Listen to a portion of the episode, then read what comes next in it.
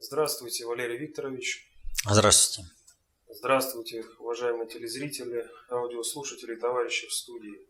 Сегодня 22 января 2018 года. И сегодняшнюю нашу передачу мы начнем с события, которое вы, Валерий Викторович, сами отметили. Что это за событие и почему вы обратили на него внимание? Ну, событие я отметил по одной простой причине, что эта тема как бы ушла э, с первых полос. Помните, в свое время, когда МОК э, запретил как бы, именно как бы запретил участвовать нашей команде как государство участвовать в Олимпийских играх и предложил участвовать свободным олимпийцам, так сказать, сколько шума всего было. Ну вот, Э, тогда ведь о чем шла речь? О том, что я тогда привел фразу Уинстона Черчилля после заключения Мюнхенского сговора в 1938 году. Он тогда, выступая по поводу привезенного, так сказать, вечного мира Чемберленом, он сказал, у вас был выбор без, между бесчестием и войной, вы выбрали бесчестие, теперь получите войну. Тогда же комментируя решение ехать под белым флагом, э, я прокомментировал таким образом, что честный человек, порядочный человек, человек чести, честно имеется в виду, у кого хоть есть какие-то понятия о человеческом достоинстве, на предложение МОКа не согласится. Ну, во-первых, потому что сохранялась возможность, она в принципе и сейчас еще никуда не делась, сохранялась возможность э, участия именно командой э, государственной, под государственным флагом, с гимном на Олимпийских играх. А во-вторых, потому что условия, которые выставил МОК, они не определены. То есть МОК сказал так, мы будем сортировать вас как захотим, как наша там левая пятка пожелает. Вот чего хотим, так и все. Вы согласны на эти условия? Все. И э, наши, так сказать, спортсмены поспешили записываться в список. Ну, там 500 человек же квоту определили, они быстрее, там все. Им было сказано, мы сами будем определять, кого из тех, э, кто претендует на количество этих 500 человек, э, допустим. допустим. Правило, а как вот решим, кого допустить? Того и допустим. И вот что интересно, я уже тогда говорил, что соглашаться вот на таких условиях – это плевать на своих же товарищей, спортсменов, которых уже дисквалифицировали, и, соответственно, этому создавать основу, что дисквалифицируют потом. Все это продолжалось. И вот последнее событие, которое произошло, оно оказалось как бы совсем незамеченным нашими СМИ и нашими спортсменами. Вот. А, а в чем оно состоит? Вот 20 э, января МОК принял решение о том, чтобы допустить для участия в Олимпийских играх команду из Северной Кореи. 22 человека. Показательная цифра, но команду из Северной Кореи. Война, там вообще будет ли Олимпиада. И вдруг невозможное возможно. Приняли решение и допустили. Почему? Потому что есть государство, потому что там спортсмены, патриоты своей страны, и, соответственно, этому в рамках решения межгосударственных отношений э, Северную Корею допускают. Кто наших спортсменов защитит? Ведь они сами отказались от э, участия государства. Была возможность говорю о том, чтобы была команда, но они не захотели. Ведь им нужно было стоять монолитным строем. И тогда бы хэштег No Russia, No Games нет России, нет Олимпийских игр сработал бы по полной программе. Российская олимпийская сборная была бы допущена в тех параметрах, которых бы определяла Россия. Но для этого спортсмены должны были стать гражданами России. А они все поспешили под белый флаг, подтверждая тем самым, как и было сказано, все, кто двинется, все подтвердят, что была государственная программа допинга. А вы теперь претендуете на то, чтобы быть честными и чистыми спортсменами. Ну, определили 500 человек. Все сидят на чемоданах, уже там чего-то как-то, я там выслужусь и все. И вдруг 19 числа мог принимать решение сократить на 111 человек квоту 389. А вы хоть друг другу глотки порвите теперь за это место.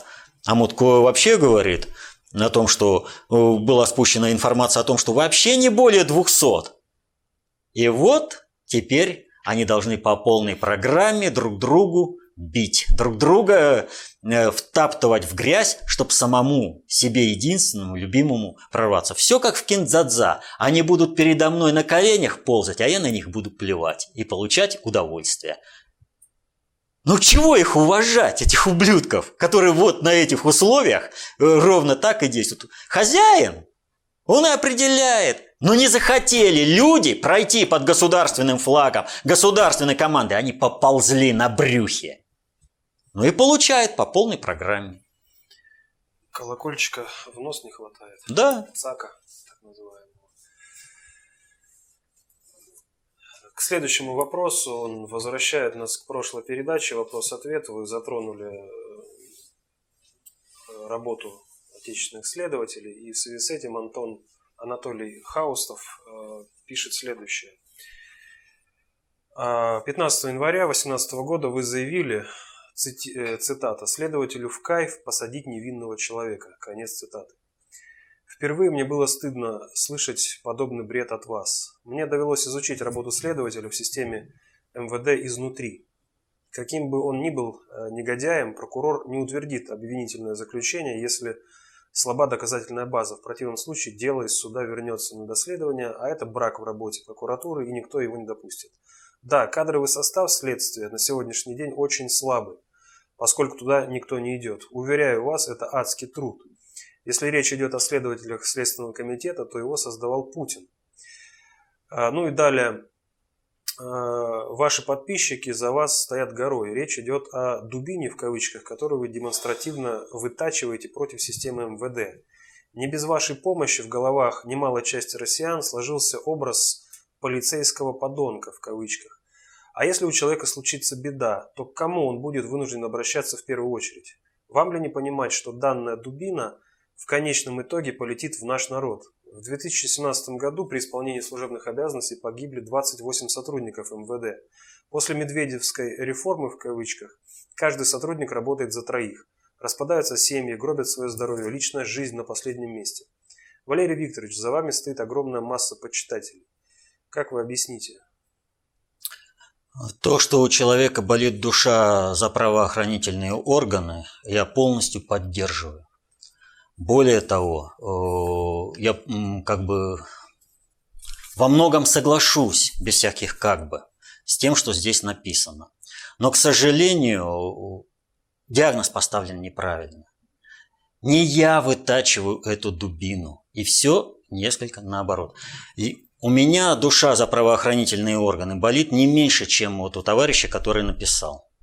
И я, поднимая этот важнейший вопрос, исхожу из другого.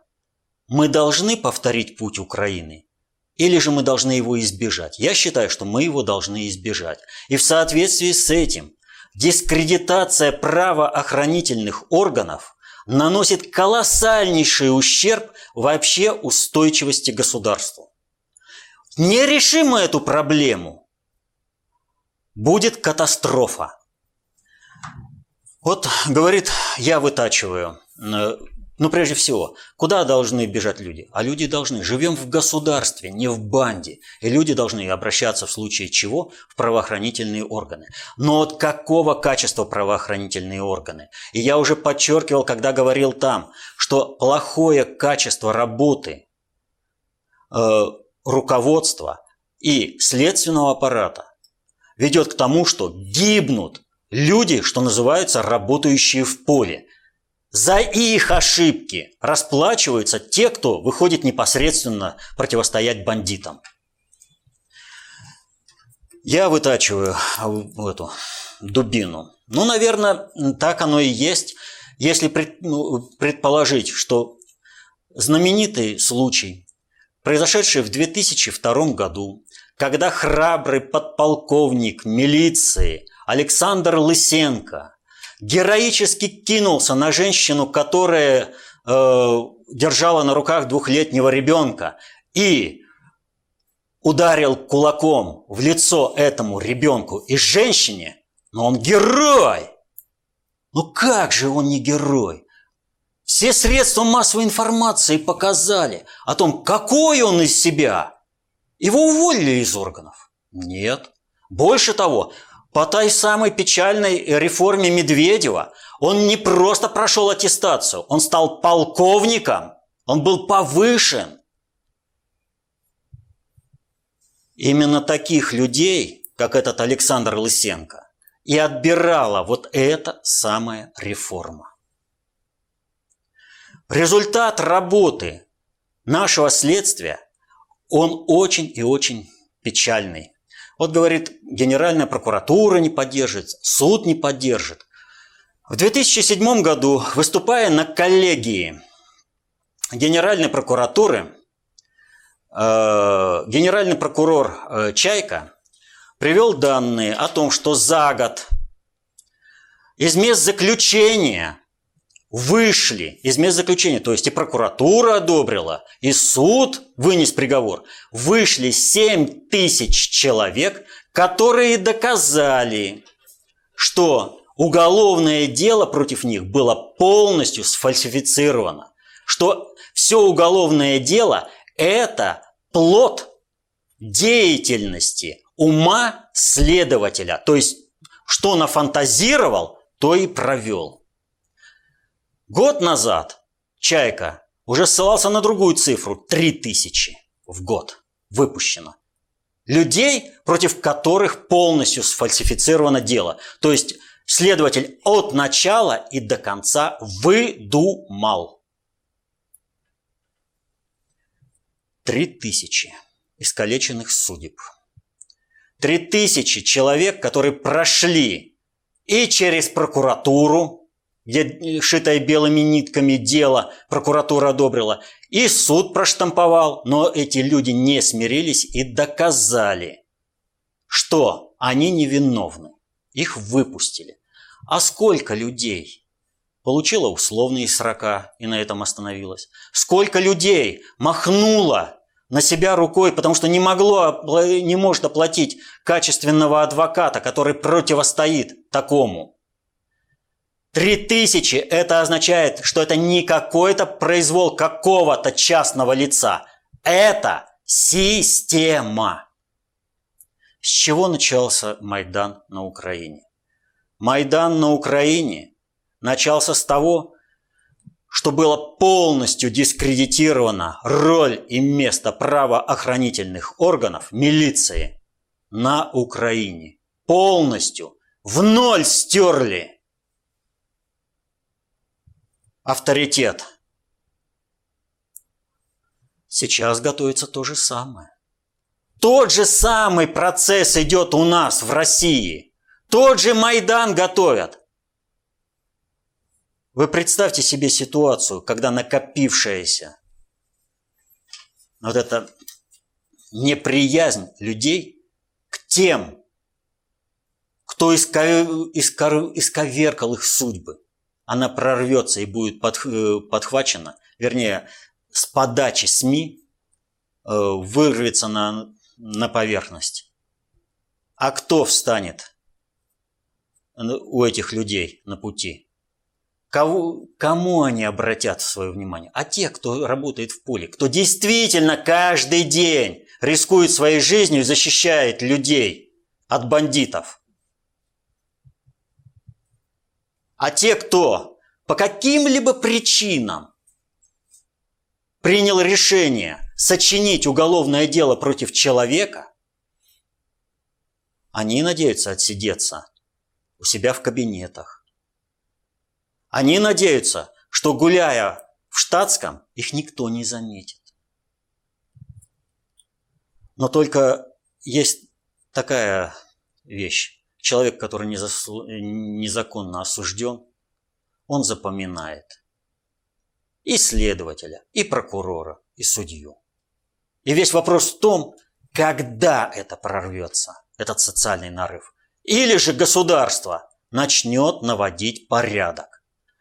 Вся реформа Медведева по переименованию милиции в полицию и проведение реформы, по которой честные, порядочные следователи изгонялись, сотрудники милиции нормально изгонялись, а оставались вот такие Лысенко, и, по, и они получали повышение. А дальше ведь что? Вот тот же самый Лысенко, который героически кулаком заехал в лицо ребенку. Он за это получил полковника по реформе Медведева. Он же через, буквально через два года, э, в одиннадцатом году, он снова отметился, стритрейсеру там э, Тумаков надавал. Но стритрейсер оказался не из простой семьи, и скандал поднялся. Но система переломила, и снова полковник вышел сухим из воды. Поэтому, если не будет ликвидирована система, а люди, которые сочиняют, они реально сочиняют эти уголовные дела. Многим сломали жизнь. Вот. Они, руков... они все страдают комплексом собственной неполноценности. И калеча чужие жизни, они самоутверждаются.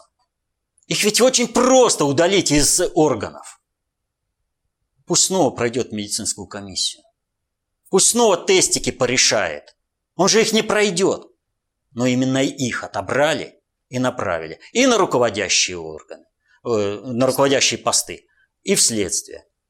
Это не означает, повторю, что там все такие.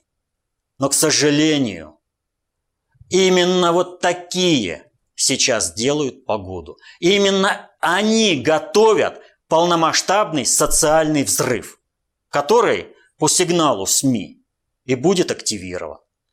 И вот этого не надо допустить. Именно против этого надо бороться. Систему менять надо. Не изменим, получим Майдан только в гораздо худших, худшем варианте в России. Поэтому полностью разделяя боль человека за правоохранительные органы, я не понаслышке знаю и могу много как бы примеров привести и из собственной практики общения с этими органами, что там существует система, при которой я реально встречал следователей, которые счастливы, сочиняя на невиновного человека дело. Он от счастья прыгает, что посадит именно невиновного. А начальник следствия, следствия полностью его поддерживает. Так что и при этом есть хорошие, нормальные исследователи, которые работают. Ведь что сейчас происходит? Полковники Захарченко с миллиардами, они ведь не просто так, они не с Луны упали. Они в системе работали. И не все нормально в службе собственной безопасности – если такие полковники Захарченко работают. И потому и полковника, вернее, сотрудников собственной безопасности арестовывают за коррупцию. Только делают это уже ФСБ, например. А вот вопрос в том, кого арестовывает, например, э, служба собственной безопасности, стоит в результате того, что, собственно, сотрудников собственной э, безопасности арестовывают. А наличие э, всяких полковников Захарченко вызывает вопрос о том, как работает служба собственной безопасности. Там много вопросов. И работать с этим надо. Не обижаться и понимать, что действительно готовят дубину, которая обрушится на все население. Сейчас одним из самых таких вот, когда говорят, нет выступления против э, киевской банды. А откуда она возьмется, когда качество милиции, полиции таково, что это просто фашистская полиция? Так у нас такая же растется, растится. А нам это надо? И здесь надо не обижаться, а разбираться в сути проблемы. Надо понимать, как систему менять. Иначе потом крови будет не перехлебать.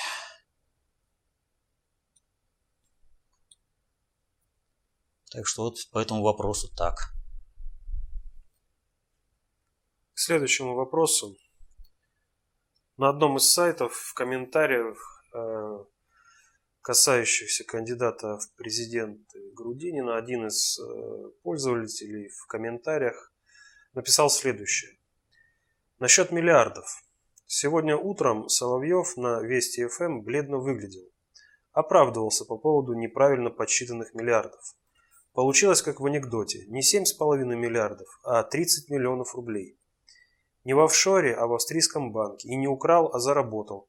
И положил на временное хранение. Конец цитаты. Валерий Викторович, э, так что за силы стоят за Грудининым, если самому Соловьеву пришлось за него оправдываться? И, собственно, зачем и почему э, именно КПРФ э, выдвинула этого человека в кандидат в президент? О, вопрос большой, сложный и многокомпонентный имеется в виду. Хотя лжи там тоже хватает, но наша задача, чтобы от этой лжи избавиться. Я слушал, э, что говорил по этому поводу Соловьев, и говорил он несколько иное, чем послышалось товарищу, написавшему вот этот вопрос. Комментарий. Комментарий. Начать, наверное, надо вот с чего. Почему КПРФ выдвинула Грудинина?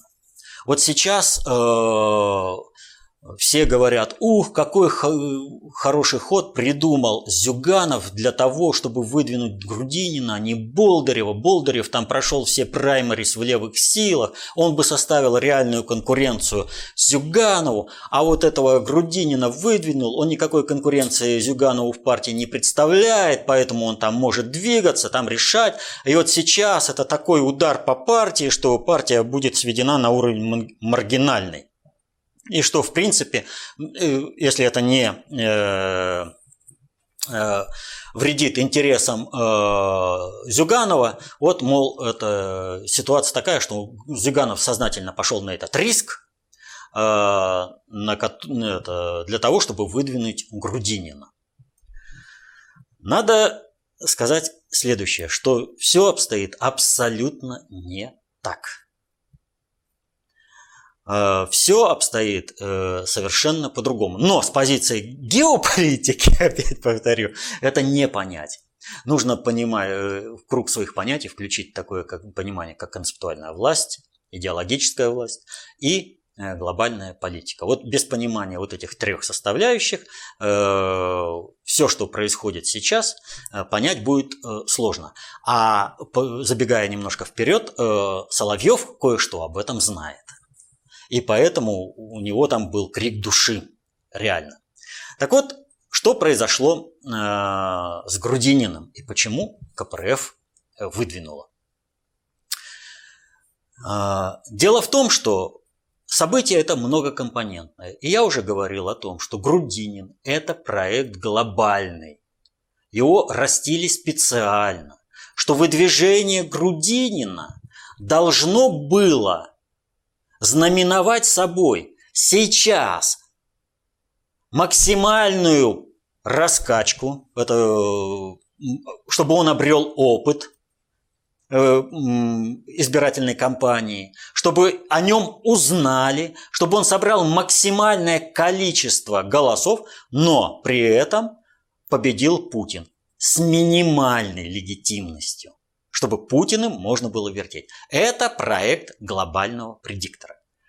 Страновики Соединенных Штатов, которые являются инструментарием вывода Грудинина в большую политику, решили сделать по-другому. Они решили, что Грудинин должен выйти, полностью делегитимизировать выборы, на которых должен победить Путин. И на основе того, что вы все врете и выборы прошли не так, что это все абсолютно не так.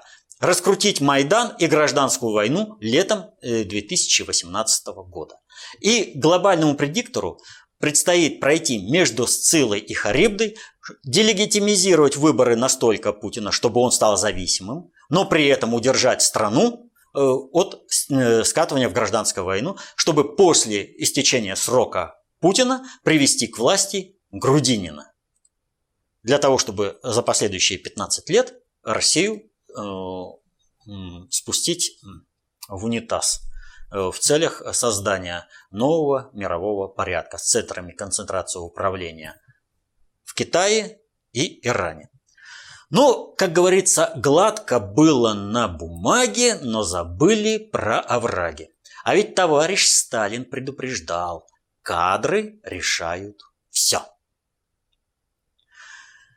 И вот ситуация сложилась таким образом, что э, оценив, кто выдвигает и какие силы стоят за этим Грудининым. А самое главное, что страновики Соединенных Штатов, повторю, были ориентированы на абсолютную победу Грудинина в этом туре. То есть все, кто работает на победу Грудинина, всякие исполнители, пиарщики, они в принципе исходят из того, что ничего делать-то в принципе и не надо. Все сделают, все решено. Не победит, значит гражданская война. Какая разница, что будет? Мы свою задачу выполним. А соответственно этому при проведении э, избирательной кампании Грудинина профессионализм не нужен. Вот, э, кстати, на этой неделе э, Песков в репортаже а, на России 24 э, про Путина говоря, что Путин э, не любит э, ложь и некомпетентность. Я это к чему говорю? В команде, вот как бы там ни было, Путин все-таки старается поддерживать в своей команде, чтобы не было лжи и чтобы была максимальная компетентность, насколько это возможно, в условиях внешнего управления, когда он кадрами не распоряжается, когда еще американские страновые элиты определяют здесь кадр, кадровую расстановку. Это очень сложная работа, и тем не менее Путин э, выкручивается. Но у Грудинина была свобода рук. Он мог выбрать кого угодно для того, чтобы они вели избирательную кампанию. Но поскольку исходили из того, что все уже разреш... Э, предрешено, что в принципе работать-то и не надо, все можно будет сделать, главное распилить деньги. А кто пилить-то деньги будет? Ну, естественно, только свои. Я вот э, уже приводил пример, день выборов. Профессионализм команды Грудинина пиарщиков равен тому же самому профессионализму, что и на пароходе ездили. То есть, а все за нас уже решено, все прочее, там нам только нужно поучаствовать, отметить все и потом рас, это, открыть бутылку шампанского. И потому все глупые, э, вот э, Грудинин каждый раз вытягивает себя, э, вернее, дает объяснение своим миллиардам, каждый раз топит себя все больше, больше и больше. А почему? А ему пиарщики подсказывают. Пиарщики, которые вообще не понимают, как можно было использовать наличие э, вот этих забытых 7,5 миллиардов на Западе для того, чтобы раскрутить. Они не понимают, они искренне пытаются сохранить лицо. И Грудинин на это дело идет, он думает как? Я сейчас скажу, а всем СМИ и блогерам запретят об этом говорить. Те, кто меня выдвинул. И пиарщики Грудинина исходят из того же. Дядя запретит, и никто не будет. Все будут играть в, в определенную картиночку. А оно не проходит. А почему? А потому что сейчас работает информация по-другому в обществе. Невозможны такие э, структурные приказы. Нельзя так структурно остановить. И в результате того, что Грудинин, вот выполняя рекомендации вот этих своих пиарщиков, топит, тонет все больше и больше и больше, в результате этого пришло, э, э, пришла ситуация, при которой сам проект Грудинин может рухнуть, не начавшись. То есть Грудинина уже не выпустишь на следующие выборы, несмотря на то, что толпа как бы забудет. Толпа-то забудет, люди будут помнить и все поднимут. И Соловьев, когда выступал, там же он криком кричал, что есть еще время спасти Шниперсона для России. Это из фильма Шерли Мырли, если кто не понял. Вот. А, и вот этот фанат, он, э, и Соловьев-то кричал о том, что, ребята, что же вы вообще, ну, возьмите туда хотя бы профессионалов, вы что делаете? Вы гробите проект долговременной разработки, в него столько сил и средств вложено. Лет-то сколько его выращивали, и вы его в одночасье, команда пиарщиков, рубите. То есть вы рубите глобальному предиктору стратегический план по изменению России. Это вообще никак. И он, в принципе, дает как бы разумные советы-то. Что сейчас надо делать, чтобы сохранить э, это, на будущее, вот, э, спастишь персоны для России, образно говоря. Вот. А почему? А вот здесь нужно понимать, почему КПРФ выдвигает э, Грудинина. Дело в том, что КПРФ свою роль э, концентратора протестного электората марксистско-коммунистической направленности выработала. Не может уже больше она их держать. КПРФ рассыпается. Попытка реанимировать в этом качестве э, КПРФ, которая была предпринята в 2010-2012 году, не увенчалась успехом, потому что американские страновые элиты, такие как э, их представители, как Рашкин, Кашин там, э, в КПРФ, они не дали состояться тому маневру. А чему они не дали состояться? Они не дали состояться тому, чтобы иде идеологом дальнейшего развития КПРФ стал Сергей Ирвандович Кургинян. Человек, который в курсе проекта СССР 2.0. СССР 1.0 свою задачу не совсем выполнил, остался еще созидательный эффект, и, соответственно, этому нужно, чтобы СССР 2.0 состоялся и снова рухнул с теми же практически ошибками. Хотя э, Кургинян говорит о том, что эти ошибки должны быть преодолены и изжиты. Когда э, Кургиняна не удалось сделать главным идеологом и э, перенаправить э, КПРФ на э, создание СССР 2.0, глобальщики пошли по другому пути. Они со- стали создавать новый левый проект под названием «Суть времени» под руководством Кургиняна. Но в этом отношении тогда встает вопрос, а какова роль и будущее КПРФ. А роль э, будущего КПРФ заключается в том, чтобы она объективно могла спокойно, э, в спокойном режиме передать свой электорат будущему государственному лидеру. И этим будущим государственным лидером должен был стать Грудинин. То есть на этих выборах Кургинян никак не светится. Это не его задача. Сейчас Тусовка должна уйти под Грудинина, была КПРФная. Собрать все это, аккумулироваться вокруг этого. Потом приходит э, со своей идеей в поддержку Грудинина, э, приходит Кургинян со своей идеей СССР 2.0, и главное, он приводит дееспособный кадровый корпус. В отличие от всех, суть времени – это самый э, серьезный политический проект в России. Серьезнее просто некуда. Потому что Сергей Ирванович готовит, он открыл в Александровском свою кадровую школу Ланжимо, как Ленин, специалистов готовит. Он дает им то, что он называет метафизикой, философию, понимание процессов управления. Это, это серьезнейшая вещь. Он движет, а там хихикают, там все стебаются над ним. Вот. А это серьезный проект, движется. Так вот, ситуация какая? Сейчас Грудинин должен был забрать электорат, Грудин, это самый КПРФный, еще дееспособный. Потом он передается под идеологическое управление Кургиняна, и на следующих выборах государственный лидер э, Грудинин, государственный там этот президент России, да, Вот. И при нем главный идеолог, который все это оформля... Э, кормляет, Сергей Иванович Кургинян, собравший весь оставшийся электорат КПРФ и собственный свой, э, свой суть, проект «Суть времени». СССР 2.0 практически ничем не отличается по своим целям и задачам от неба политики.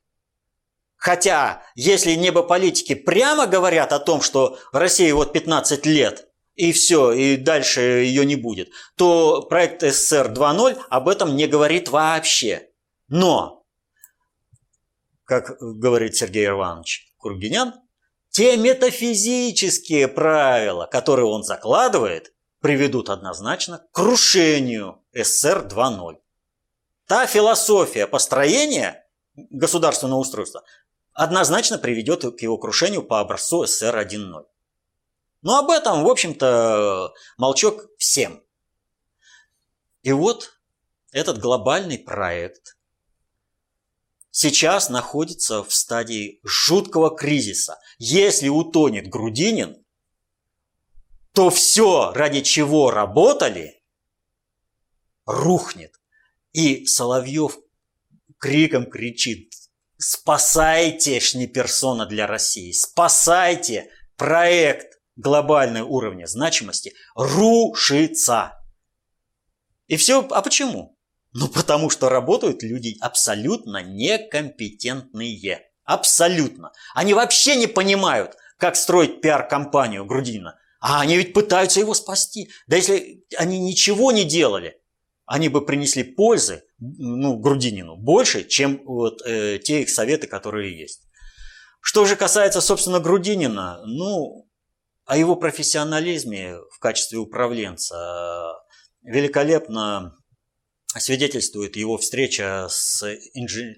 с этими инженерами в институте. Э, на этой неделе вот э, состоялась показывает. Все. Инженеры просто убедились. Ноль. Абсолютный ноль. Пустышка, надутая с определенными целями. Разделали просто под орех. Уходил с темы, говорил вообще не то. И если он говорил по теме, показывалось абсолютно его некомпетентность. Зря он вообще вышел на профессиональную среду. А потом удивляется, ну что же вы мне вопросы-то не задаете? Хочу ему задавать вопросы. Уже убедились за полтора часа общения с тобой, что ты из себя представляешь. А вот у Путина, если человек появляется, сколько у него пресс-конференций двигается, сколько у него общения с людьми. И не бесконечно, в любом коллективе. Вот остановился он на заводе, да только дай возможность людям задать вопросы.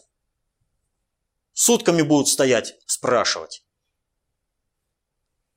Если человек компетентен в своем деле так и отношение людей сразу к нему другое. Поэтому э, Соловьев, он криком кричит «спасите проект, спасите!» Есть еще. И он, в принципе-то, э, дает дельные советы. Вот. Но, чтобы спасти, э, уже только для следующих выборов. Сейчас э, вот этот момент нужно использовать для того, чтобы делегитимизация выборов президента России не была осуществлена вообще. Использовать работу пиарщиков Грудинина по полной программе. Следующий вопрос от Геннадия из Луганска. На Украине фашистским режимом принят закон об особенностях государственной политики по обеспечению государственного суверенитета Украины – над временно оккупированными территориями в Донецкой и Луганской областях. В законе говорится, что для противодействия агрессии со стороны России применяются силы и средства по согласованию с Генштабом ВСУ. Исходя из текста закона, развязываются руки у укровояк, которым даются все полномочия, если это нужно для противодействия внешней агрессии. Вопрос, как это повлияет на Минские соглашения, не является ли это попыткой перехвата управления теми, кто видит решение конфликта только военным путем. И Наталья Семенченко тоже в связи с этим э, событием пишет, «Э, подскажите, пожалуйста, зачем депутаты на Украине приняли этот закон о реинтеграции Донбасса, после которого Порошенко сразу же отчитался перед своими ставленниками на Фейсбуке. Киевская банда провоцирует ЛДНР на войну. В одной из программ вы говорили, что вооруженные силы Новороссии уже хорошо укомплектованы и находятся в полной боевой готовности. Если ЛДНР даст отпор и дойдет до Киева, то все СМИ будут визжать, что это регулярные войска России в Киев пришли. Ну, прежде всего, нужно понимать, что киевская банда э, в любом его персональном составе это никто, и звать их никак. И поэтому, э, чего там э, у Кровояки и вот этот вот вооруженный сброд Украины, или же там депутаты, они никто. Получили текст, приняли. Весь вопрос оттуда. Как, от кого они получили текст? И с какими целями все это произошло. А все произошло следующим образом. Итак, что такое Украина? Разменная карта, средство давления на Россию, способ развязывания гражданской войны на России и дискредитация России э, на международной арене. Э, способ э, э, снизить э, возможности России проведения собственной э, внешней и глобальной политики. Более ни для чего Украина не существует вообще. Ради этих целей и гибнут э, укровояки и убивают они мирных жителей. Так вот, почему так срочно был принят этот закон? Вот. Хотя как бы речь о нем с осени уже шла, там э, готовились, и дискредитация Минска и все прочее. Речь заключается, вернее, дело заключается в том, что здесь, в России, на выборной кампании президента Грудинин получил от своих пиарщиков мощнейший удар, после которого он может и не встать.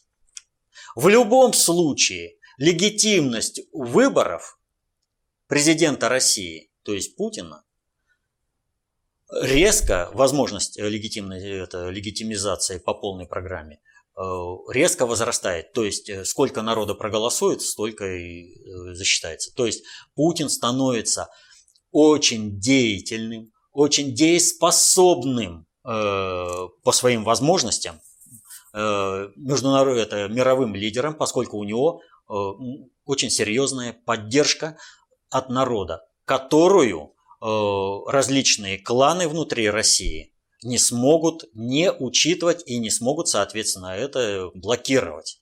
То есть Путин в большей степени будет развязаны руки, и особенно в плане проведения внутренней политики.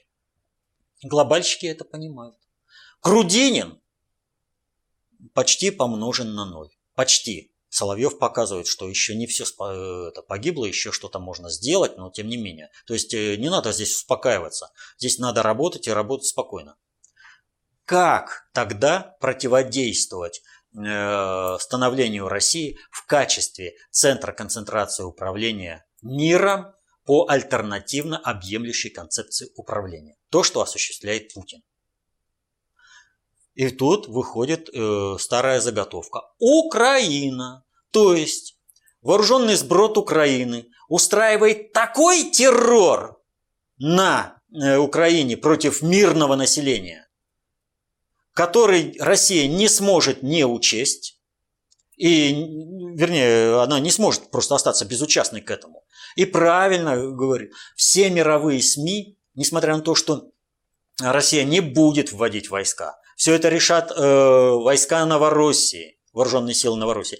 Проект, который, кстати, многие почему-то считают погибшим, э, выжившим, э, изжившим себя на самом деле. Я повторяю, проект Новороссии как проект части Малороссии, он не просто не исчерпал себя, а у него еще шикарное будущее впереди.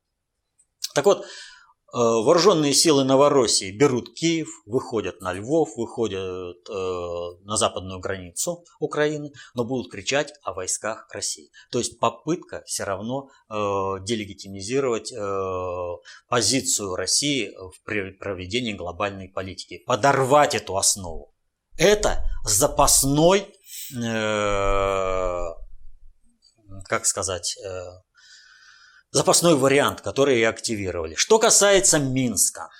А, Нурсултан Абишевич Назарбаев поехал решать проблему по своим миллиардам И э, они там с Дональдом Трампом на двоих так публично разыграли сценку, при которой, значит, Дональд Трамп высказал, что а почему бы вот действительно в Астану-то не переехать для, пере, для проведения э, управления.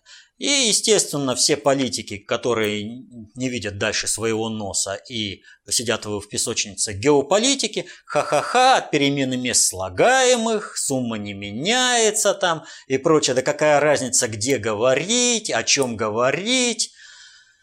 Вот. Э, но дело в том, что политика это не математика в чистом виде. Политика это э, участие людей с их интересами. И от перемены места проведения э, переговоров меняется кардинально много. И в первую очередь э, для тех, кто лишился площадки. То есть вот Минск предоставлял площадку под все эти миротворческие процессы. Он как бы был в большой политике. Он был соучастником этой большой политики по своему, просто по своему значению. На него, он центр концентрации управления.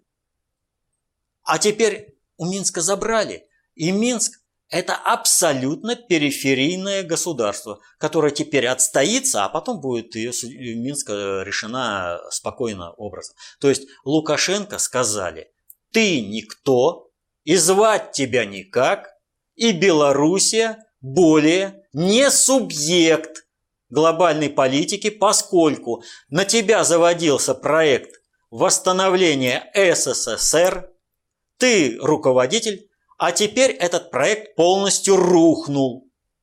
И не только потому, что э, пришел Путин, но и потому, что пришла, пришло время реализации нового проекта. А ты там никто. Вот здесь Грудинин должен был быть. И Соловьев кричит, надо сохранить, надо, иначе все. Здесь мы уже проект потеряли по Минску, а здесь мы не выходим, и тогда Россия встает в полный рост и в полный свой суверенитет. То есть с Минском э, перенос э, переговорной площадки из Минска в Астану ставит крест на какой-либо субъектности Белоруссии вообще э, при проведении международной политики полностью. Но ведь я с самого начала говорил о том, что полностью поддерживаю э, предложение Владимира Владимировича Путина о реализации переговорного процесса по Украине в формате Астаны. Еще в 2014 году я э, говорил нашим политологам, Ребята, формат Астаны близится. Вы чего? Вы к этому готовы? Ваши кланово-корпоративные группировки. Вы им чего приготовили-то? Изменится мировая реальность, они э, мордой об асфальт. Вы же должны быть готовы к этому изменению. Но он уже в 2014 году вышел в активную позицию настолько, что просто уже криком кричали. Путин ведь о чем сказал? Да, в Минск мы закончили, теперь формат Астаны. Что такое формат Астаны? У нас ни один глоба, это самое, политолог этого даже не знает. А вот теперь проблема. И проблема-то какая? Вот э, все знают про таможенный союз. Но таможенный союз предложил Нурсултан Абишевич Назарбаев. Так? Почему все э, э, элиты России выступили против таможенного союза? И только Путин пришел и сказал, о, да, я согласен. И теперь все воспринимают таможенный союз как проект России. А ведь он должен был усилить формат Астаны тогда. Элиты России тогда это понимали. И они сопротивлялись. Сейчас за широкой путинской спиной им достаточно комфортно. Но тем не менее, Изменение Астаны как субъекта международной политики однозначно приведет к переделу сфер влияния и взаимоотношений внутри клановой группировки внутри России. А у нас кланово-корпоративные группировки готовы? Аналитики, политологи-то а? подготовили? Нет. Так что, ребятки, не обижайтесь. За три года ваши аналитики ничего не сделали. Они не разобрались, что такое проект формата Астаны. А это, это глобальный проект. Объединения тюркоязычных народов, сегментация, вот как я о чем говорю, Новороссия – это сегмент будущего проекта, вернее, уже разворачивающегося проекта Новоро... Малороссии, так э, тюркский, э, объединение тюркоязычных народов э, в формате Астаны – это создание сегмента глобального объединения либо в формате СССР 2.0, но это я пользуюсь той терминологией, на самом деле абсолютно не так. Вот. Воссоздание СССР невозможно э, ни в 2.0, ни в это. Это новое государственное образование, э, отвечающее новым жизненным реалиям будет. Либо же в формате создания центра концентрации управления в Иране, где нужно будет стабилизировать тюркоязычные народы. То есть и в тот, и в другой проект формат Астаны вписывается. Но для того, чтобы формат Астаны был таким вписанным, идееспособным, его раскручивают. И посмотрите, теперь уже глав, это главнюки в мире, Соединенные Штаты, не только не возражают против формата Астаны, а сами давайте вперед формат Астаны. А что это означает? А это означает большую легитимизацию Донецкой и Луганской республики как правоприемников Укра... государственности Украины. То, ради чего, э, вернее, против чего боролись в Минском формате. Против чего боролись? Вот удивительное единство американской страновой элиты, украинских, украинской фашистской банды – и наших патриотов. Им всем мешает Минск. То есть государственность Луганской и Донецкой республики, как правоприемников э, государственности Украины, им мешает. Мир на Украине всем мешает. Киевской банде, американской страновой элите и нашим э, патриотам, всем, кто выступает против Минска, всем мешает. Они всегда радуются, что Минск формат умер. Да он не умер. Нам удалось сделать очень большое дело. Мы его легитимизировали и закрепили в решениях ООН. Поэтому, что бы там ни принимало решение, какая бы киевская банда не принимала решение, никакого значения это не имеет. Поскольку там находится в Киеве нелегитимное управление абсолютно нелегитимное, пришедшее в результате государственного переворота. А формат наведения мира зарегистрирован высшим надгосударственным органом структурным ООН. Понимаете? И если хотя бы одна страна, хотя бы один гарант этих Минских соглашений будет стоять на своем, то полномасштабную войну на Украине не разжечь. А Россия стоит и говорит, нет альтернативы Минским соглашениям. А за... дальше? Что это вызывает? Нам, как вот тут Тиллерсон выступал, мы будем и дальше давить на Россию, пока они не исполнят Минские соглашения. Мы поставили Минские соглашения в такие позиции, что ни один участник не может их отрицать. Они хотят, чтобы эти Минские соглашения э, были ликвидированы, но Россия свою позицию не меняет, и Минские соглашения существуют. Больше того, пошло дальнейшее движение. Повторю, еще в 2014 году Путин сказал. Сначала Минск, затем Астана. И вот, наконец, пришел формат Астаны. То есть мы увеличиваем государственную легитимность Донецкой и Луганской республики как правоприемников общей государственности Украины. Все идет правильно, все идет своим чередом.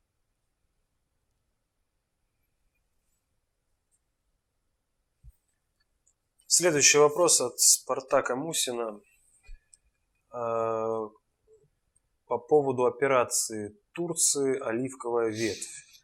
Что это? Желание Турции уйти от роли, как вы выразились, подающего патроны, в кавычках? Или это действительно по разделу Сирии с желанием отхватить кусок территории? Или это согласованные действия с союзниками по сирийскому конфликту, учитывая, что в этот момент происходит освобождение Идлиба сирийскими вооруженными силами от террористов? Ни то, ни другое, ни третье. Э, дело в том, что Турция – это искусственно созданное э, образование государственное, э, вызванное к жизни Брестским миром, когда Северский договор оказался недееспособным. И э, что-то нужно было из Османской империи восстановить какой-нибудь кусок для того, чтобы он грозил России. Да, э, Оралов является героем э, Турции, ему памятник там есть. Вот. Но потому что за счет России, ну, глобального предиктора такая всегда фишка, чтобы тот, кого планируется убить, собственными ресурсами Э, поднял будущего своего убийцу. Так вот, э, троцкисты, которые были на управлении э, в первые годы советской власти, они, в общем-то, и способствовали и деятельно участвовали в создании Турции как будущего инструмента, который бы всегда вонзил нож в спину или в подбрюшье России. Так вот, Турция, она находится на своем излете. И, в общем-то, это исторически не дееспособное государство. Оно все равно так или иначе распадется. И э, глобальный предиктор, планируя создание Турции, тем не менее планировал ее уничтожение и поэтому сохранил курдский вопрос. Э, курдов все время поддерживали. Вот, э, без внешнего участия, ну, если не будет вооружения, финансирования, поддержки политической деятельности и все прочее, то курдов бы достаточно быстро бы смогли подавить государственные машины тех государств, которые курдов разделили на проживание. Но курды, повторю, э, кому интересно, карта Петерса, 2006 год и другие карты, э, относящиеся к разделу этого. Это все еще уходит в 19 век, а не, какое, не какая-то там новая придумка. Вот. вот это вот все надо понимать, когда мы оцениваем положение Турции. А, Турция, в общем-то, без внешней подпитки, без внешнего участия, как государство недееспособное. Долгое время Турция, э, находясь в составе блока НАТО и под крылом э, главнюка в мире, э, в лице Соединенных Штатов чувствовала себя достаточно комфортно и, получая внешнюю опору именно в лице Соединенных Штатов, она и строила из себя такую, такое серьезное государство, как бы с перспективой в будущее. Но сейчас э, уже для всех очевидно, что Турцию раздирают конфликты по всем направлениям, как по социальным и даже профессиональным. Армия, например. Это совершенно иной инструмент, э, э, нежели чем любое другое профессиональное сообщество. И вот что произошло? Проведение глобальной политики нашим государем Владимиром Владимировичем Путиным последовательно выбивает Турцию из э, сферы управления э, со стороны Соединенных Штатов. Это подстегивается собственными кризисными явлениями в Соединенных Штатах. Э, и в результате э, любое государственное управление в Турции, а в частности в данном случае можно говорить и об Эрдогане, они прекрасно понимают, завязавшись на Соединенные Штаты, полностью завязавшись на Соединенные Штаты, они э, в кризисе перестройки э, переформатирования Соединенных Штатов приведут к тому, что и начнется переформатирование государственного устройства Турции с последующим его разбором а-ля СССР. Э, именно это сейчас грозит Соединенным Штатам. Так вот, э, это основа, неустойчивость э, Соединенных Штатов и невозможность определиться, э, с кем играть. А Эрдоган это игрок невысокого уровня. Он к страновой элите-то весьма-весьма условно относится, не говоря уже о том, что он вообще не имеет понятия, что такое глобальное, глобальный предиктор, глобальное управление и глобальные элиты.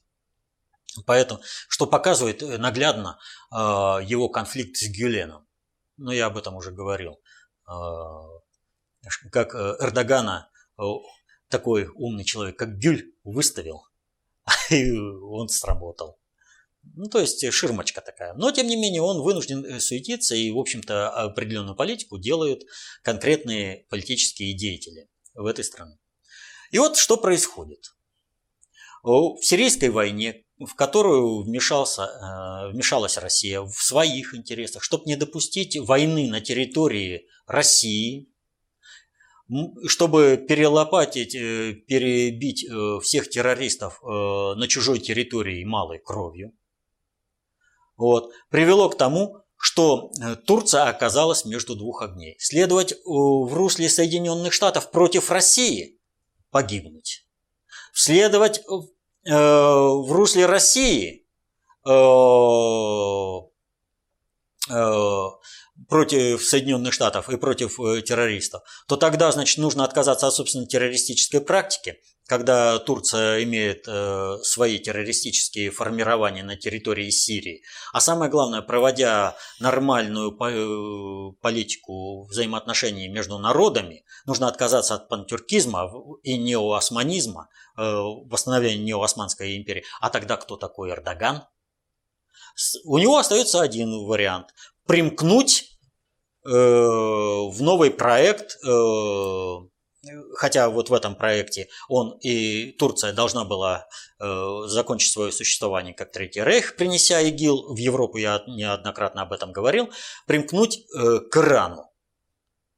Ну вот. Как э, гаранта собственной государственности в, э, по отношению к России, которая проводит глобальную политику. И все бы было ничего, более-менее у них там все это получалось, там э, ни шатка, ни валка, но тут э, э, американской страновой элите пришла в голову мысль, э, светлая мысль о том, как поссорить Турцию с Россией. И чтобы война на Ближнем Востоке разгорелась с новой силой, теперь уже Россия участвует по полной программе, Путин проигрывает выборы, ну, ну светлая мысль мелькнула страновикам. И полетели дроны, беспилотники с бомбами из э, зоны ответственности э, Турции. Мы часть этих дронов сбили, часть посадили, некоторые при посадке взорвались, но тем не менее э, мы смогли все предъявить и доказать, что, в общем-то, Соединенные Штаты, ну вы не с теми так играете. А в результате этого-то они хотели, чтобы мы поссорились э, э, с Турцией, а встал вопрос, Турция, ну тебе вроде бы дали твою зону ответственности. А у тебя из зоны ответственности летят твои дроны. Так значит, мы тебя начинаем сокращать. А сокращение для Турции смерти подобно.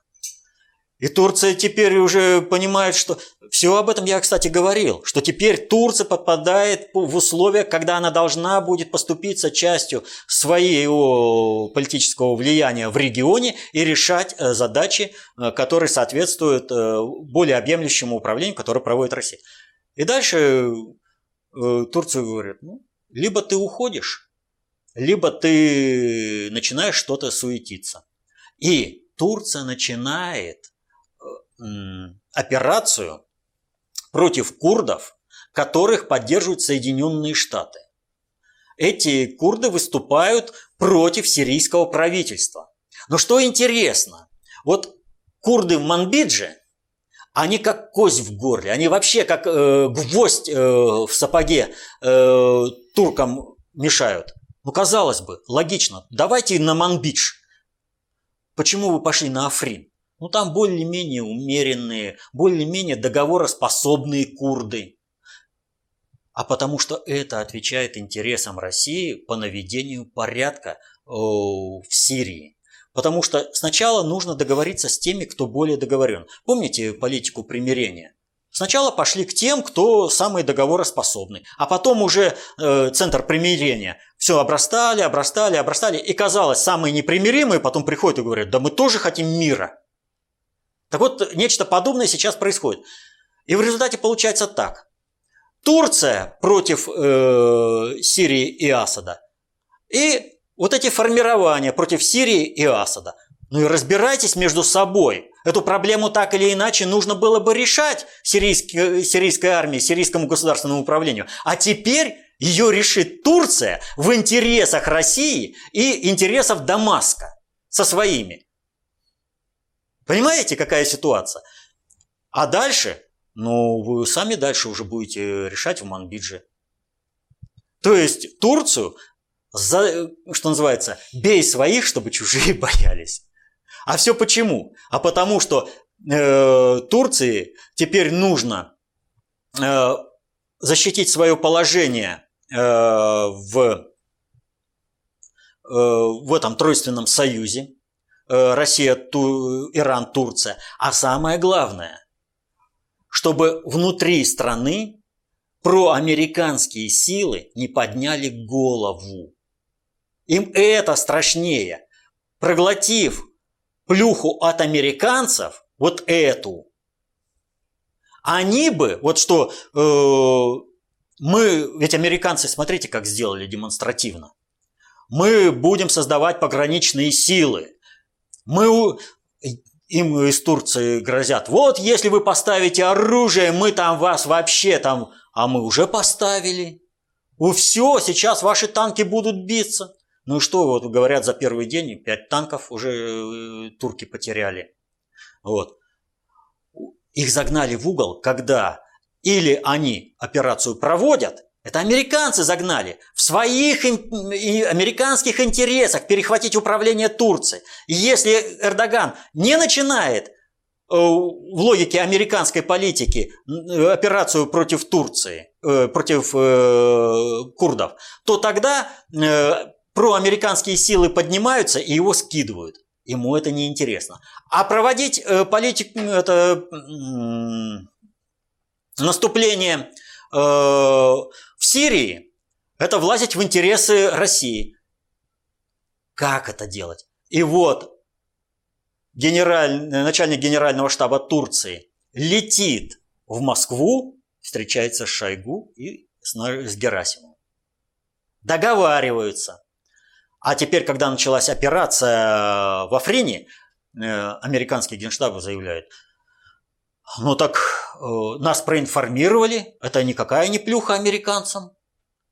Нас проинформировали о том, что такая операция начнется. Вот смотрите, красоту, оцените красоту игры. Для того, чтобы начать операцию в рамках американского проекта, американцы втягивали Турцию в, этот, в эту войну чтобы не, вставить, не войти в конфликт с Россией, они летят за разрешением на эту операцию в Москву, а американцам просто сообщают. Ну, ребятки, э, кто не спрятался, не виноват. Выводите свой спецназ. Мы сейчас курдов э, будем э, бомбить. И о чем показывает? Турция будет максимально придерживаться тех рамок, которые были выставлены на переговорах на, во время визита турецкого командования в Москву. Они будут стараться э, нарушить его. Потому что, повторю, не ждите честной игры от турков, от э, турецкого правительства в лице Эрдогана. Не от самих турков имеется в виду, не от народа, а именно вот э, от этого государственного управления – при первой же возможности Эрдоган с удовольствием снова воткнет нож в спину. У него условий таких нет. Наученный горьким опытом Путин э, старается заранее просчитать эти ходы. И вот операция в Африне показывает. В принципе, нам, ну, мы можем как угодно говорить о том, что нелегитимно находится армия Турции на территории Сирии. Но пока что по праву сильного. Ну не хватает сил у сирийской армии, а мы не можем вступать в прямую конфронтацию. Это не в наших интересах. Да, от э, турецкой армии ничего не останется, если мы вступим с ними в конфронтацию, но это не в наших интересах. Но самое интересное, что это не в интересах турецкого руководства. Значит, надо договариваться и договариваться на наших условиях, что и происходит. И решают они задачи, которые объективно выгодны, повторю, руководству Сирии, Асаду и России. Пусть таскают каштаны из огня. Сами виноваты. Ну, что с американцами так завязались? Надо было с Россией честно играть.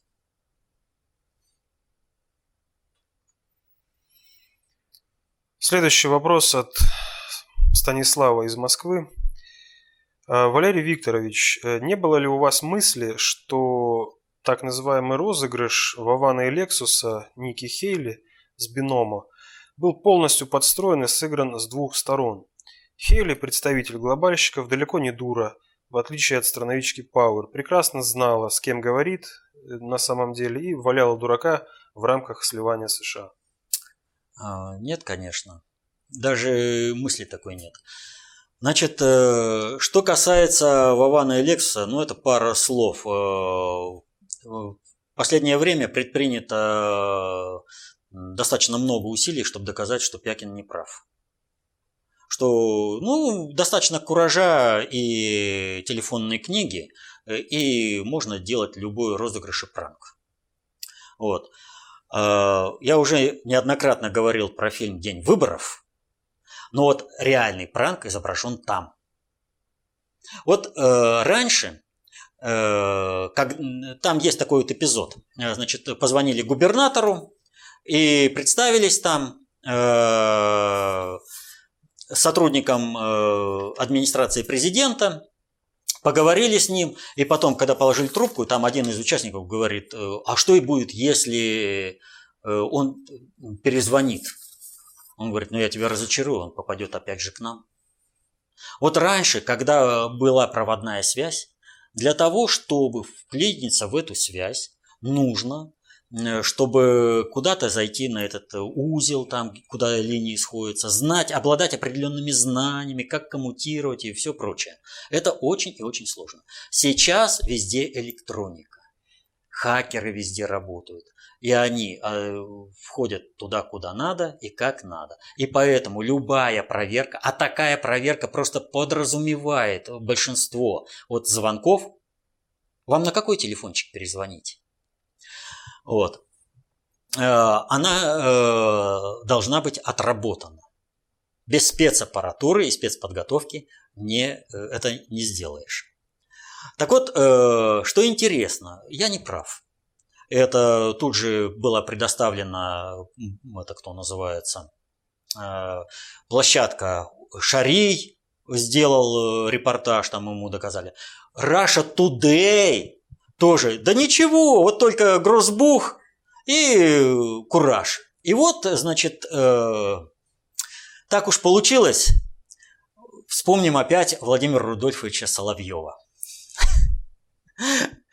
Ну вот. Дело в том, что э, у великоукры, они же гениальные, они же умные, они там, ну, э, как вот их, ну, короче, куда нам против них, э, с их там мощью интеллекта. Они действительно поверили в то, что для того, чтобы э, осуществить пранк, э, достаточно иметь определенный кураж и грозбух.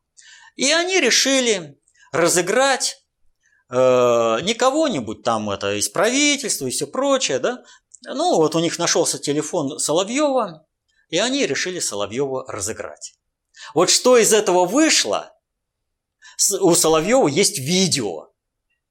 Вот вы понимаете, он там на пальцах показал, что такой пранк, он невозможен в принципе, что есть определенные системы. Это подчеркиваю, это обычный, как бы обычный человек, ну медийный, но тем не менее, это не государственный чиновник такого уровня.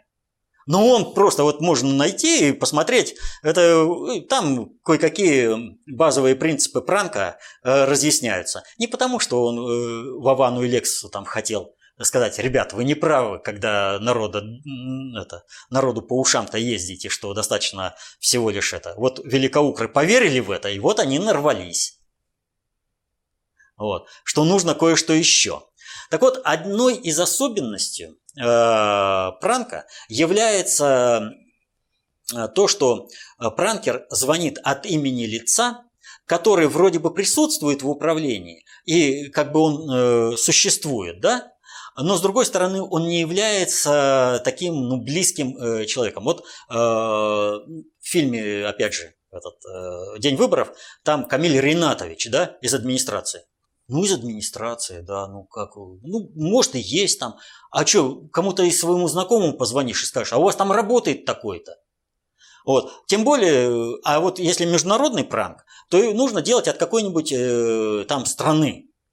Литва, Польша, ну, когда в Соединенные Штаты звонишь. И для них это, ну, там что-то существует, там э, что-то крутится, вертится. Вот, такое. Э, удобоваримое, да, с которым можно и поговорить. То есть, э, ну надо холопу что-то там объяснить. И поэтому они с ними как бы разговаривают. Так вот, дальше-то возникает ситуация. А кто разговаривает? Вот э, совсем недавно был скандал с послом Соединенных Штатов в Нидерландах. Уж как его порвали! Он в течение буквально пяти минут трижды отказался от своих слов. Ну просто вот выворачивался, я этого не говорил. Да как же вы не... Вот сейчас. И в конце концов он замолчал, ему говорит, ну нет, у нас в стране это принято отвечать на вопросы. Уровень профессионализма, о чем я подчеркивал постоянно, уровень профессионализма американских чиновников обусловлен их системой образования и экспертного обеспечения. И поэтому я про Джен Псаки говорил, ну что вы хотите, она говорящая голова, уровень образования такой, она выходит с грузбухом, с написанными текстами, их озвучивает, а вы над ней смеетесь. Нужно смеяться, если вы решили смеяться, так над теми, кто пишет. А Хейли – чиновник, который должна свое дело знать на отлично. И она с этим делом не справилась. И вот э, буквально сегодня э, на автошоке есть такой вот ресурс, появилась публикация со ссылкой на один из аналитических э, форумов. Э, э, там вроде как было опубликовано это впервые. Э, зарисовка о реальной подготовке экспертно-аналитического сообщества э, в Америке. Вот, э, ну, если готовят людей, которые ничего не понимают, ничего не знают, вы чего хотите? Кто будет работать-то? Э, они от кого смогут взять? Вот Грудинин, например, говорит, у меня там тот, у меня там этот эксперт. Да конечное решение принимать тебе. Твой мировоззренческий стандарт твое понимание правильного, неправильного. Не какой-то там конкретный. А если там кто-то конкретный будет принимать, ты вообще зачем нужен? Ну и давай изберем всю эту команду коалиционно э, без всякого руководства, без всякого президента э, этого координатора. Так вот, э, в принципе, что происходит с этими американскими чиновниками? Они везде недееспособны. Сама система американского образования такова, что она выращивает недееспособных управленцев. Они не знают э, реалий, с которыми сталкиваются, с которыми они работают. Они привыкли быть головнюками в мире, что за них все решает 23 АУК, авианесущие, авианесущие ударные группировки, авианосцы, политика канонерок. Они на этом настолько примитивизировались, что они не способны решить ни одну внешнюю политическую проблему. И там, где исчезает давление, американцы, но не могут э, додавить своей армией.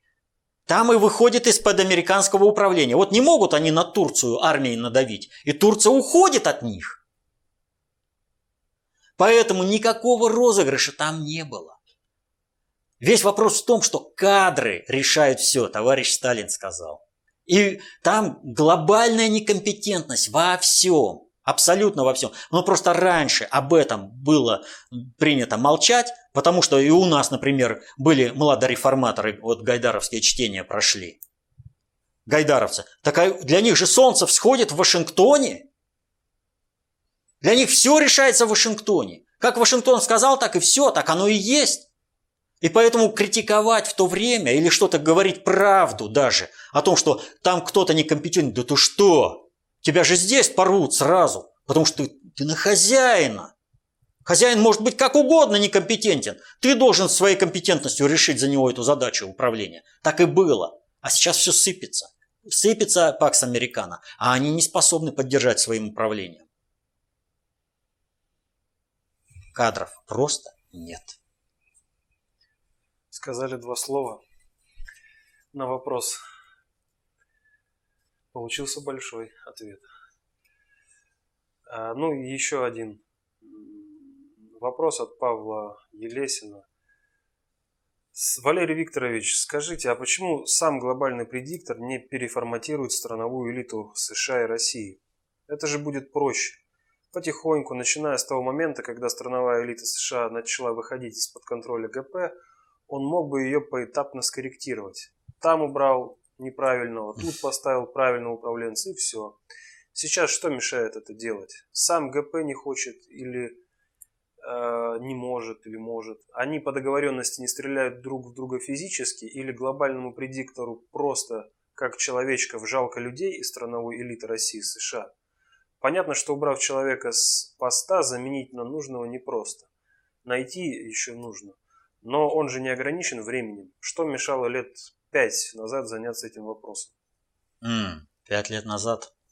Ну, для начала, э, ни для глобального предиктора, ни для страновой элиты США э, люди вообще не значат ничего. Просто ничего. Кому интересно, может обратиться к списку Хиллари. Так называют список э, смертей, сопровождающих Хиллари Клинтон. Там уже к сотне подваливает. Э, любой. Вот недавно очередной эксперт, который неправильно правду сказал про Хиллари Клинтон. И чтобы это дальше не пошло, он самоубился. И вот все так это. Поэтому это вообще не вопрос. Что же мешало пять лет назад? Ну, дело, наверное, потому, что пять лет назад, пять лет это маловатый срок для того, чтобы ребенок родился, был помещен в определенную культурную среду, получил определенное образование, вот, и э, соответственно этому получил определенный опыт и можно было бы кого-то заменить. Дело в том, что не за пять лет все это. Глобальный предиктор выстраивает систему управления миром на протяжении последних трех тысяч лет. Он берет э, прежде всего под контроль систему образования, систему религий, э, переформатирует нравственность. На основе этого он формирует уже страновые элиты. Страновые элиты имеют определенные интересы, которые корректировались всегда войнами между этими государствами, вот, э, которые развязывали глобальный предиктор. Глобальный предиктор – это ведь не так много людей. Это очень немного, это 358 семей. Это их кадры а везде выполняют э, те, вот эти задачи управления странами и государствами выполняют конкретные страновые элиты. А у них складываются свои интересы, которые надо будет корректировать. Поэтому империи на протяжении истории человечества рушились и создавались новые. Где, где он Великий Рим, где Древняя Греция, Древний Египет. Понимаете? Э, и чем быстрее идет по закону времени, тем э, э, меньше живут эти империи, меньше живут государства. Все решают за счет страновых элит, но бесструктурно. Почему и нужно-то изучать достаточно общую теорию управления, концепцию общественной безопасности, чтобы знать, как протекает управление социальными суперсистемами. И в пять лет это не решишь.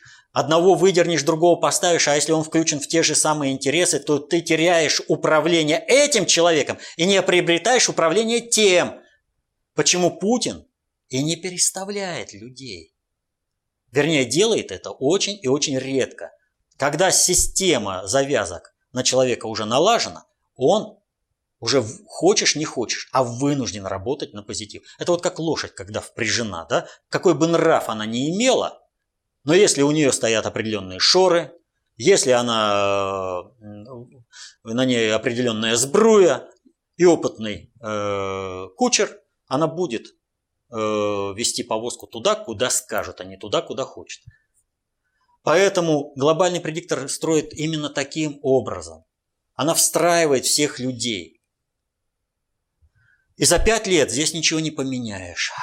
Здесь нужно изменять само государственное устройство, переформатировать само государство. Чтобы из государства СССР получилось э, Ельциновская Россия, нужно, чтобы государство СССР распалось с набором новой элиты с новыми характеристиками. Чтобы э, Россия путинская появилась, нужен кропотливый труд по наведению вертикали управления. И так везде и во всем. И это в год, в два не решается. Это решается на автоматизмах, если ты налаживаешь низкочастотные процессы управления. Поэтому структурное управление на определенных параметрах может выйти из-под контроля, но краткосрочно, поскольку это высокочастотное управление.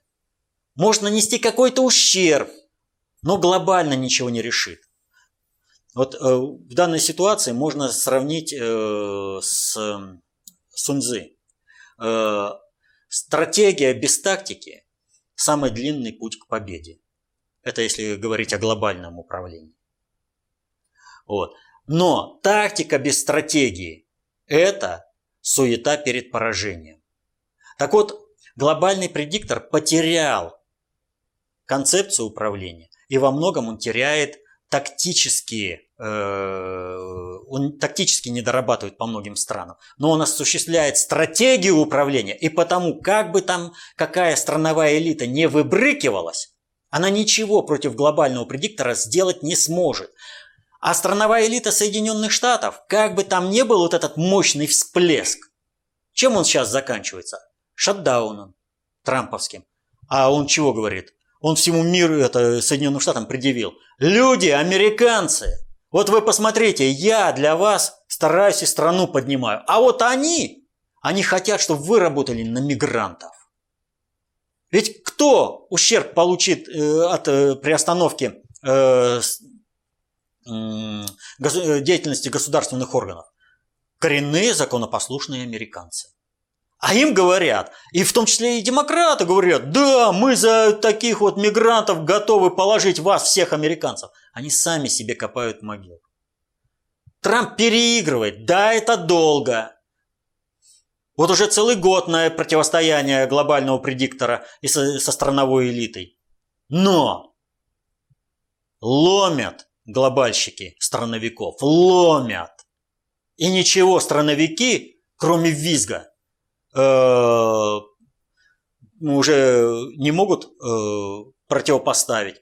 От э, антитрамповской кампании уже в значительной степени устало американское население.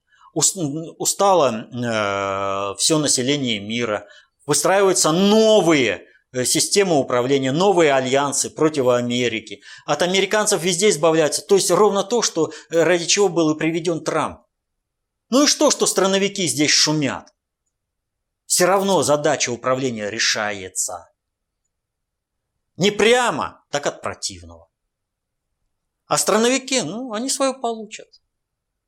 Там нет профессиональной элиты, нет кадров компетентных, которые бы могли что-либо противопоставить глобальному управлению.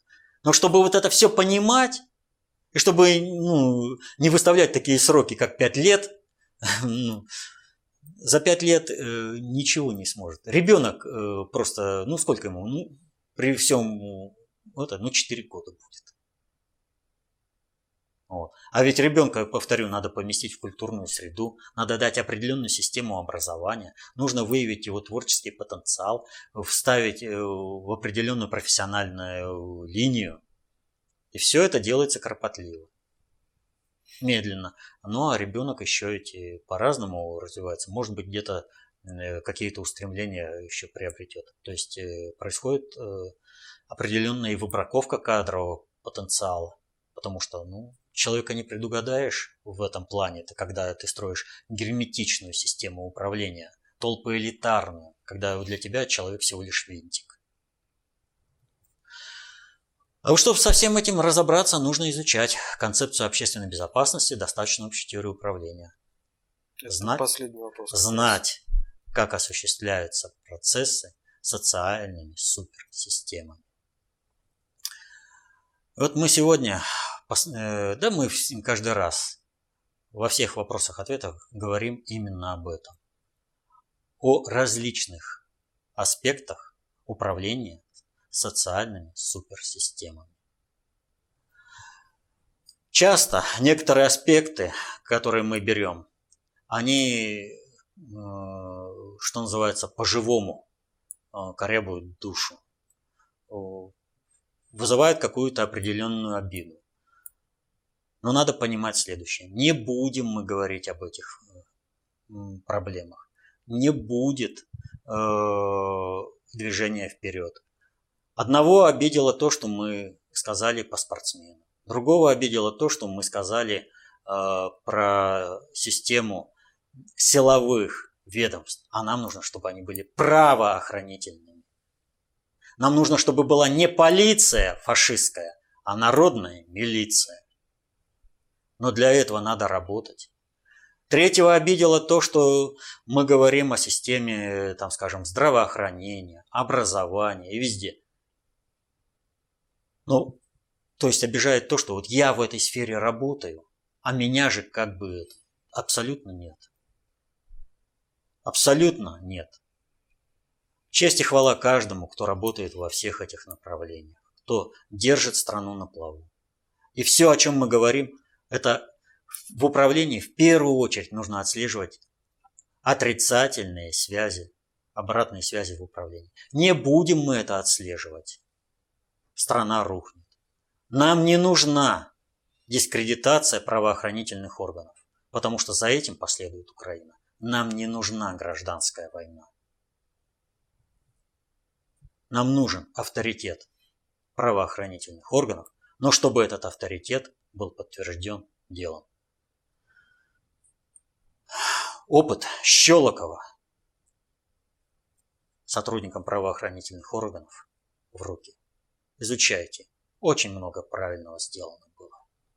Опыт советской милиции. Как раз это тот базис, который позволит оздоровить правоохранительные органы. Когда люди будут исходить из того, что у них.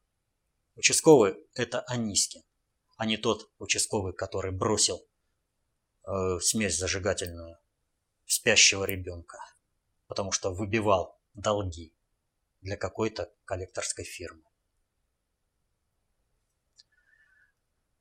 И нужно помнить, что только все вместе мы сможем спасти наше государство, перестроить его и сделать так, чтобы жизнь становилась все и с каждым днем лучше, день ото дня. Потому что никто не будет работать на ваши интересы, если вы сами не будете на них работать. На своем рабочем месте, изменяя жизнь в лучшую сторону, приближая деятельность вашего конкретного ведомства к интересам всего государства.